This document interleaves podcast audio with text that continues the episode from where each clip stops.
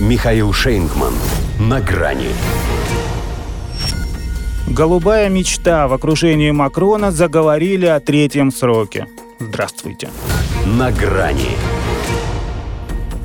Пока эти разговоры можно отнести к разряду досужих, а шар считать даже не пробным, а низкопробным, поскольку запустили его те, что уже отошли от больших государственных дел.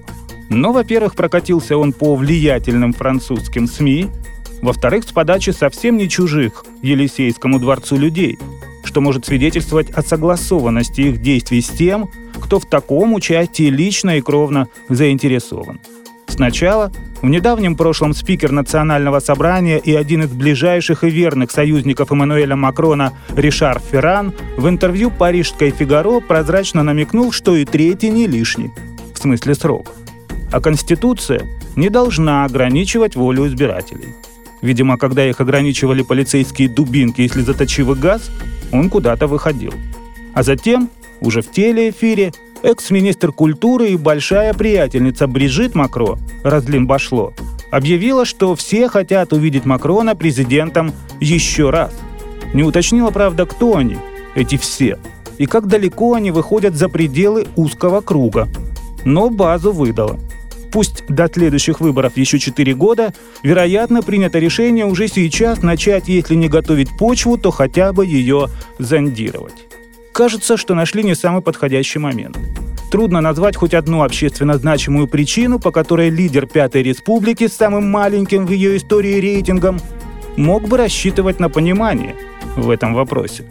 Можно было бы понять его желание доказать всем, что и маленький размер имеет значение, если им умело пользоваться. Но ему-то откуда это известно? Разве что оттуда. Прикипел он к одному месту. Прилип, что банный лист, а пора бы и честь знать, это не про него. Про него здесь знали, что смахивает он на кого-то. А теперь даже знают, на кого именно. Товарищ-то голубых, в смысле кровей. Отсюда и мечтает о его цвета соответствующего. И это вовсе не революция сверху, а всего лишь повторение пройденного.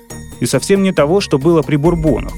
До 2008 года их конституция никак не ограничивала количество президентских сроков. Другое дело, что никто этим не злоупотреблял. Но кто-то же должен стать первым. Вот он и будет. Эммануэлем первым. Потому что не все авторитарным правителям так делать. Почему он-то должен страдать только из-за того, что принадлежит к святому ордену либералов и демократов? Правда, изменить основной закон здесь можно либо через референдум, о чем ему лучше не заикаться, либо подавляющим большинством в парламенте, которого у него нет. Но о пенсионной реформе тоже так говорили. Однако она прошла, минуя и то, и другое. Потому что работать до 64 – это не страшно, а приятно – Макрон может доказать это на себе, не сойти ему с этого места. Французам, конечно, это вряд ли понравится, и наверняка они снова начнут бузить. Тем более, что у них бунтарский дух в крови.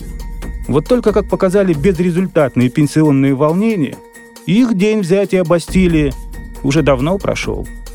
Причем, похоже, впустую. До свидания. На грани с Михаилом Шейнгманом.